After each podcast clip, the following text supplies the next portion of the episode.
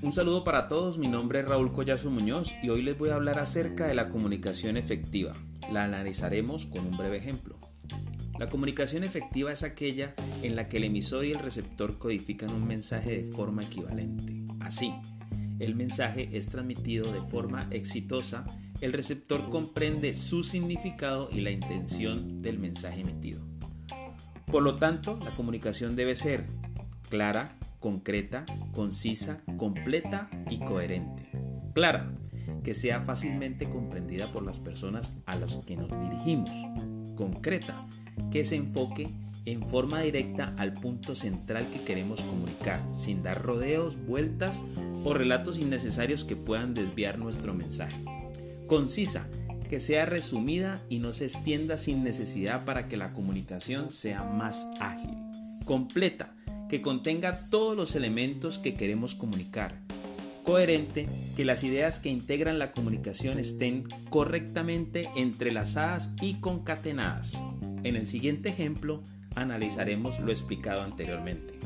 El jefe le dice a su empleado, Elena. Sí, señor. A las 10 de la mañana me van a llamar. Les dices que su pedido llegará con un retraso porque hay un problema en la aduana y que envíe los documentos para solucionarlo. Nos vemos más tarde. Hasta luego. ¿Qué? ¿Qué?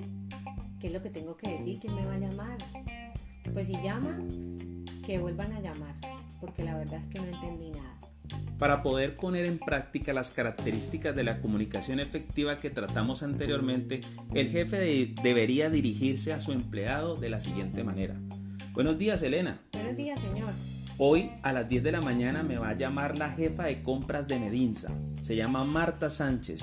Preguntará por el pedido de acetona que debió entregarse el viernes pasado. Dile que por favor el pedido viene con un pequeño retraso porque hace falta una, un documento de uso final del producto para presentarlo a aduana y que no lo envíe para solucionarlo cuanto antes. ¿De acuerdo?